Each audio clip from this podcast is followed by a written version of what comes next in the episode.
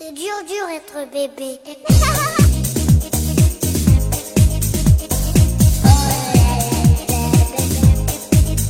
欢迎收听 Lady 妈妈腊八粥，我是女生卢小云。我是童华，我是女骑士琳琳。耶！哎，正如刚才玲玲自我介绍的那样啊，玲玲真的就是我们的女骑士，并且玲玲还是我们几个辣妈的偶像，还有一大堆的粉丝。那个其实那个上个月之前我都不敢称我自己是女骑士，但是因为上个月我不是跟朋友一起骑行了阿拉斯加的道尔顿公路嘛，然后那个之后我觉得，哎，我对这个名号我觉得还是可以的，我觉得呃也是名副其实啦。没错，对，实至名归啊。嗯啊，所以说玲玲作为偶像的力量其实是非常强大的。然后她在路上骑着摩托车这样飒爽英姿，经常在我们的朋友圈里面让我们都非常非常的仰慕。没错，像我们坐旁边的童华。他呢，其实也一直对于摩托车骑行心向往之，更何况和童华也是有摩托车驾照的，对吗？对的，没错。嗯，所以说我听说你刚刚也计划了一个摩托车出行。对，没错。然后其实这个真的是，我觉得我是在玲玲的这种感召之下，你知道吗？嗯，因为这个，其实我我记得好像我跟玲玲是差不多一年学的摩托车本儿，她已经 happy 的飞驰在什么巴西了，什么阿拉斯加的路上，然后我依然行驶在，嗯，上过北京的四环上，也就是说慢慢悠悠的，然后去偶尔会骑一下，然后就是我为什么会有呃这个一个梦想呢？就是我是马上在九月底的时候，我准备是去新西兰骑行，哎呦，这期节目不能让我妈知道，啊，然后这个。呃，就是想就是实现一下自己的梦想，然后觉得我这技术可能在国内有点悬，就是路上车况可能太多，但是我后来选择了新西兰，就觉得它地广人稀，然后车也少，所以可能对我这种真是真是菜鸟级的这个摩托车骑手来说，可能是更为合适的这种。但在我看来的话，我觉得你已经相当有勇气了啊！这个真的我是那个拜玲玲所赐，你知道吗？有一次。我记得我跟我问了下玲玲，还是玲玲什么就聊起来了。我要准备去新西兰，其实我说我心里其实没底儿。然后玲玲，我记得她回了我一句：“怕什么，去吧。”所以我是觉得，就是在我看来啊，我不像你们俩都已经开始骑上摩托车了，我的摩托车梦想还在心里边默默的燃烧着，对对对对对。所以我觉得还是路上会有一些危险性的。是的。所以我觉得，我觉得你今天可以好好跟玲玲讨教一下，这摩托车在，尤其是在。国外，我们去自驾骑行的话，到底有些注意事项？骑行之前啊，我先给大家讲个题外话。嗯，因为我前两天在网上跟大那个网友们一起分享我们那个在阿拉斯加骑行的那个游记嘛经历，然后就有一个男性的网友在我那个底下留言，他说：“哎，你一个女人，那个不好好在家相夫教子，哎，我去满世界乱跑什么？哎，我一看这个留言，当时就，哎，这还这个人挺有意思啊。后来我就想，真的是为什么呢？其实你反过头来想想，其实今天的社会对女性对我们的要求真的是比以前。要高很多，没错。我们几个人都是职场妈妈，对不对？我在创业也是很心酸的，对不对？童华，那个童华也是一直在在编辑部里做了很很多很多年，对，资深的编辑。然后像卢云，卢云在喜马拉雅，卢云的工作时间是超长的，对。那其实我们在努力的去行使我们的社会的职责，对。然后，然后与此同时，我们还要当好妈妈，嗯。但是我们心里真的是有梦想的，没错，这点是非常重要的。所以在鉴于比较好的时间管理的这个前提之下，真的是我们是愿意花时间，然后去去实现我们自己的梦想。其实这也就是为什么，呃，在别人眼里我好像是没有在认真相夫教子，然后去努去去去满世界玩。其实没有的，我们平时的工作是真的是更辛苦的，对不对？对，我们是真的是非常对，嗯，真的我们是觉得挤出了时间来实现自己的梦想，对吗？对的，所以挤一挤总是有，是不是？好吧好吧？那我们现在回到正题。那童话，其实你有什么要？其实我我觉得还是就是像我这种真的是挺纯菜鸟的。我觉得，因为你去巴西之前，你还是真的是在这个路上，真是实打实的，就是来开过有一千公里的路程，差不多。我这个是真的，我觉得我加起来有五十公里，也就差不多了。这种没有，我看你。这几个周末都在练车呀？对，特别 happy 的在练车。然后之前还是因为就是那个车给摔了嘛。其实我觉得我最大的问题是什么呀？我觉得骑起来，我觉得可能都不是问题。现在我觉得停车老是我一个特别大的难题。我每次都是这种，就是比如说我在车流中，然后一看，哎，前面红灯了，然后我就自己啊，嘟嘟嘟嘟嘟降了一档，然后嘟嘟嘟嘟嘟嘟的就那种，然后心想着要停要停，然后要停住要停住，别摔，然后每次都默念这个，这 这个其实是让我最紧张的。这个我能不能理解成其实是硬伤啊？腿太短了。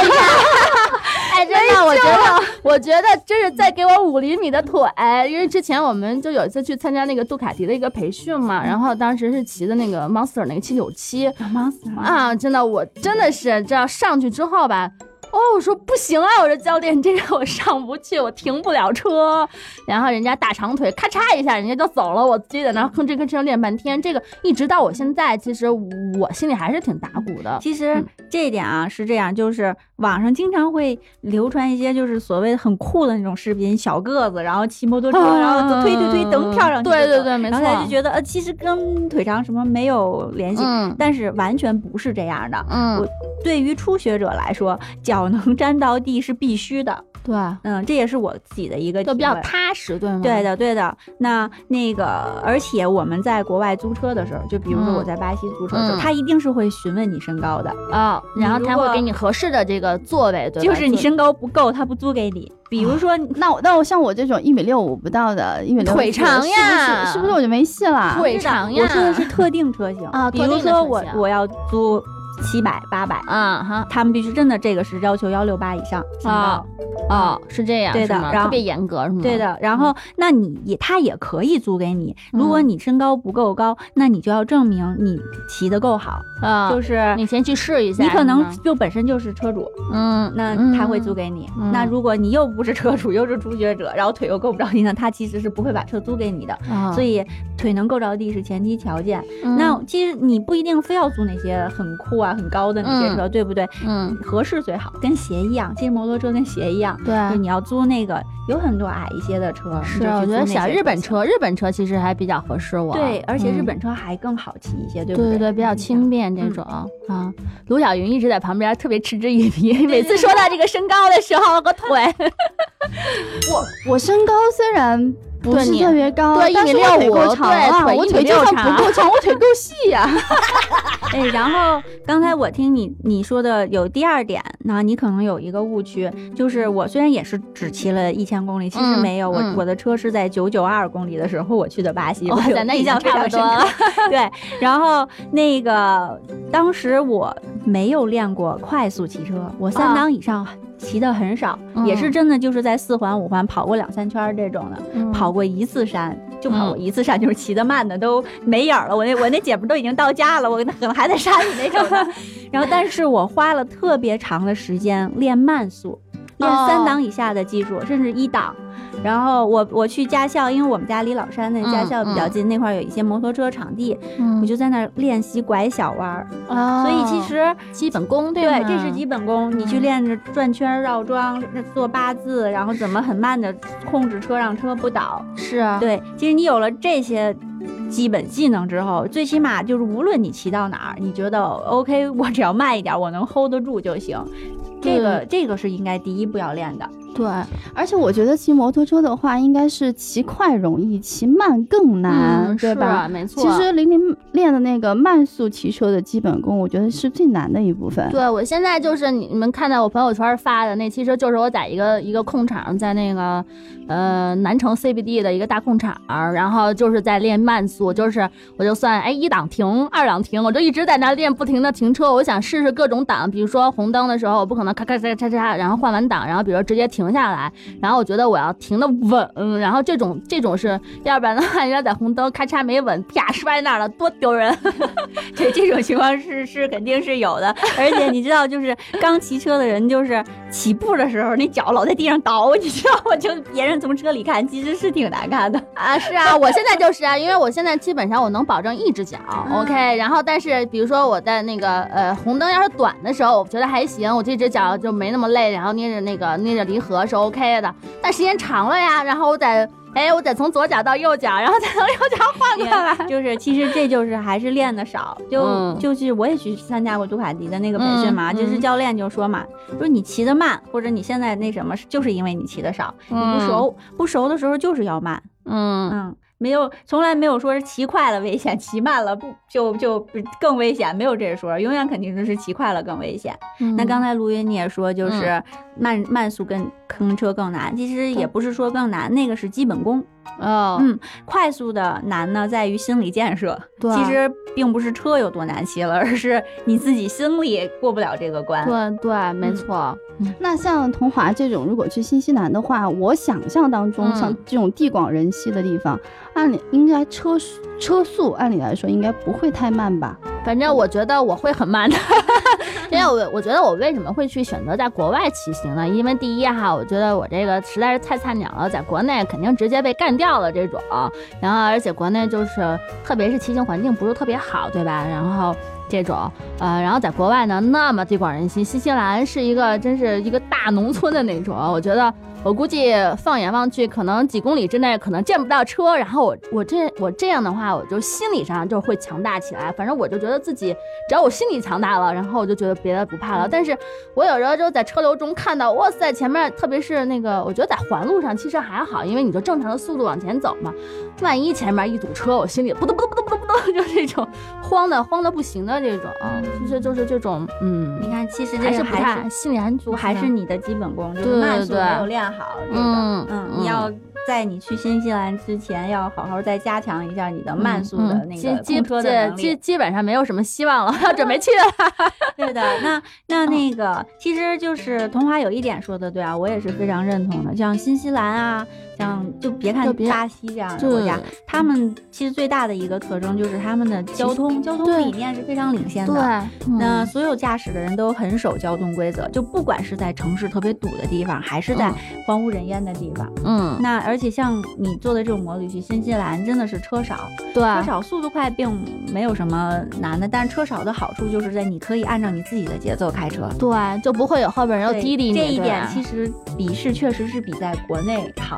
那你看，嗯其实我到现在我还没有在国国内说摩旅特别远的地方没有做过，就是因为一个是那那个觉得这边的交通环境是差一点，嗯，然后可能呃需要应付的那种状况会更多，真的是嗯会有人哎突然插进来，会有比如说大卡车怎么嗯没有好好并线啊，或者这种你可能需要处理的情况反而会更多。那其实去国外模拟这是个好消息，是不是？交通环境大环境会更好。对对，所以我才会去选择这个，然后壮了壮胆儿就准备出发了。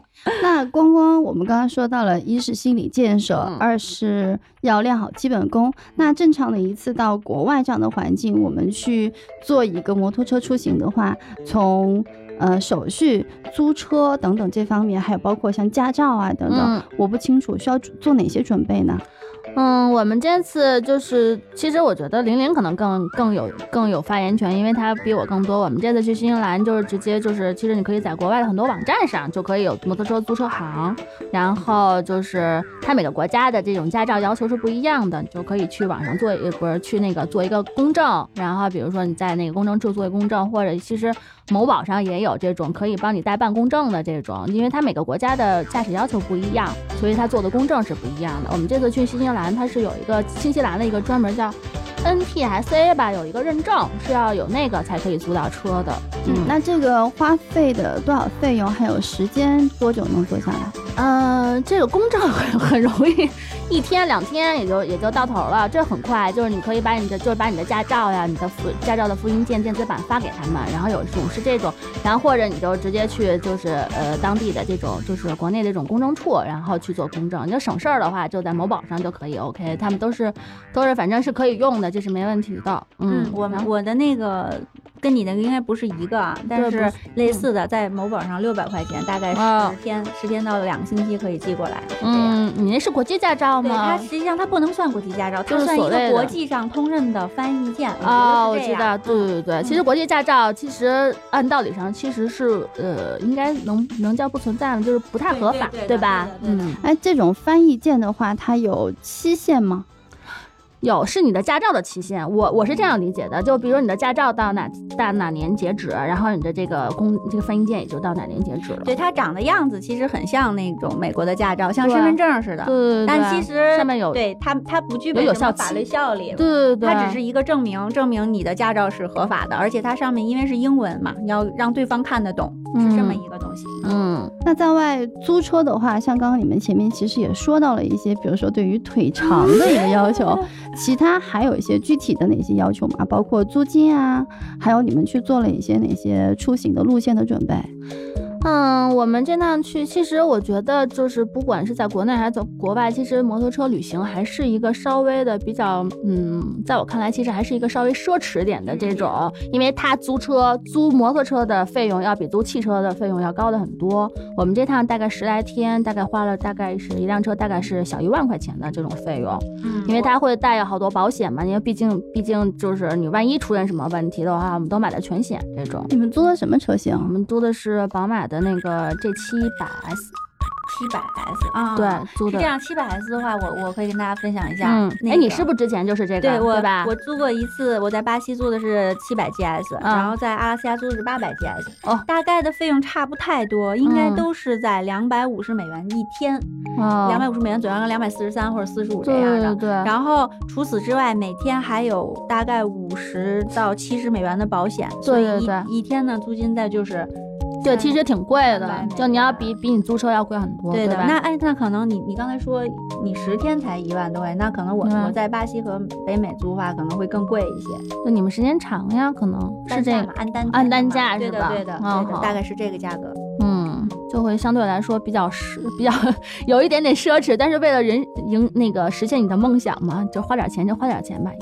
啊，那你们还车的时候是要在异地去还呢，还是在你取车的地方还？就是取车的地方还，就异地还车肯定是会又更加增加费用的，就跟汽租汽车一样，租汽车的话，你要在异地还车也会加不少的费用的。而且我觉得摩托车啊，大部分是不支持异地还车的，对因为它没有那么多点儿。对更像是就是摩托车的租车行，更像是一个一个小的骑行哎俱乐部，它是小规模的，它不像那种就是像美国什么什么 National 啊、什么 Enterprise 那种租车，或者对对，他们就遍布遍布各地的这种那个摩托车其实是没有，就是小型的俱乐部，所以没人给你去开回来。是的，嗯，那就是我刚刚也说了，你们这十天大概的一个行程、嗯一个路线，你们是做一些怎么样的规划？其实剧透一下呗。啊、其实呃，说来很惭愧啊，我没有什么 行程，因为之前啊，就是呃，新西兰其实我们我联系到有一个，就是其实他也是一个中国人，然后我估计在那个网上还挺有名的。然后这个中国人是干嘛的呢？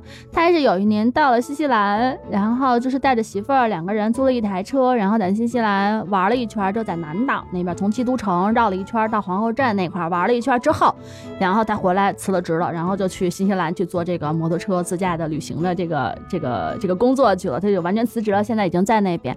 然后我就问他，然后这其实我是想咨询一下他这个什么摩托车，我这种身高能不能租到什么样摩托车？他这给我推荐了一个推荐了一个是什么川崎的一款，然后后来我就他就问我，他说。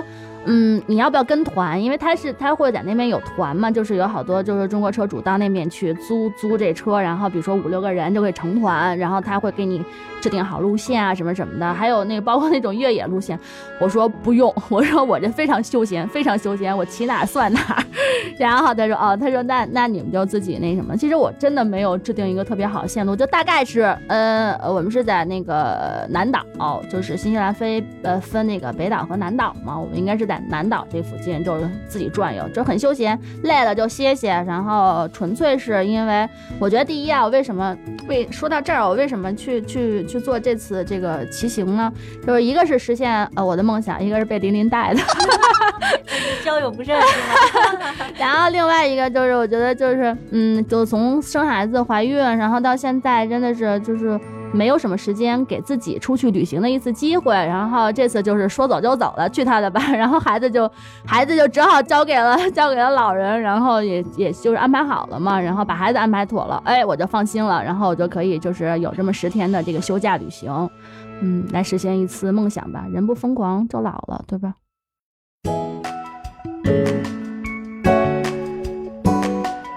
我其实还心中还是很忐忑。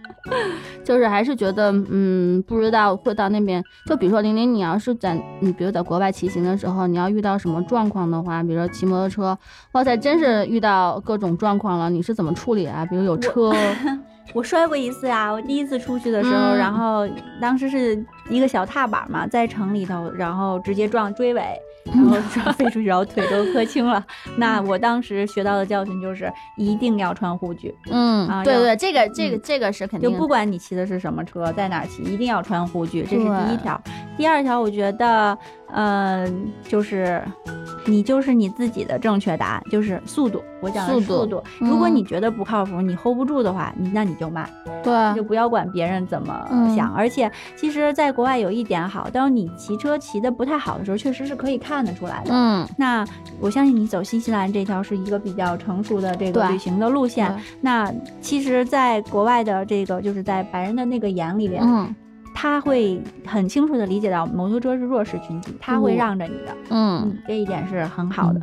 这也是我为什么要去选择那。其实这次我觉得可能是，嗯，一次尝试吧。我我是先先出去看一下到底是什么什么样的一个状况，然后就是自己可以在那儿。其实就像玲玲说的，她说那你就去新西兰练车好了。然后我就相当于我跑到那儿去给自己练一个车吧。给自己放一个假，顺便。对对对，没错。那这一次骑行的十天，我和玲玲是真心希望你能够开开心心的去，平平安安的回来。然后记得把你们骑行的时候一路上发生的有趣的事情，然后对，那肯定走过的的。路、嗯吃过的东西，然后都能够给我们带回来分享吧然。后后来发现都是吃过的东西，是吧？吃 过没有？我后来刚才刚才以为我以为小云会说吃过的苦，其实有一点我还要提醒童华，这个嗯骑摩托车真的非常累。是一件是个体力活儿，会非常非常累的。如果你一天大概骑两百公里嗯，就还好，但是如果你一天骑四百公里的话，就是对一个女人来说，就是像我这样，我觉得我还是你非常健身 还比较强壮女人来说，都已经真的是很累了。之前那个我先生也问过我，就是骑摩托是很苦的，你能受得了苦吗？我说，长那个一年中就受这么几天苦，那又怎样啊？可能说，比如因为现在可能十月份的时候，这新西兰有可能会是雨季，要下雨，有可能会你比如在雨中你没办法了。我说那淋就淋呗，大不了就是淋的时候停下车，实在太大的话，找一个什么地方躲躲雨就完了嘛。但是我是觉得你出你既然已经走出去了嘛，你就应该去尝试一些不同不一样的这种东西，对吧？就是那个包括我们想住宿，其实我们也没有去订住宿，我们可能就最多的可能会选择这个 B N B 这种，就是你其实你选择五星酒酒店也是 OK 的，但是觉得嗯好好没有意思呀，因为你你你像我们做这行的，然后在国内比如说去试车什么之类的，在酒店也是住住的够够的了，对吧？然后但是呢，你可能会去坐在人家家的时候，可能会更有一种比较新鲜的这种感觉。所以其实就是摩旅嘛，它只是提供给你另一种交通方式，对吧？那真正旅行本身的意义还是不会变的，其实是去看世界，去体验不同的生活。对对对，没错，这是我觉得是旅行的那个意义所在。嗯，我很喜欢你的心态，然后嗯我也非常期待你们的旅行回来以后，我们可以在之后的节目当中嗯，再来分享你们这一趟摩托车新西兰自驾之之旅带来的精彩。嗯嗯，对，我也特别高兴，终于在我的忽悠号召，然后以及 提倡之下，对对，我们的这个 Lady 妈妈终于有一个成员开始踏上了摩旅之路。嗯小云，你小云，你要加油啊，在你这里的 啊！你赶紧把你的摩托车本搞下来吧。对，先要把腿先练长一点儿。不，你已经腿已经够长了，是我们最长的腿了。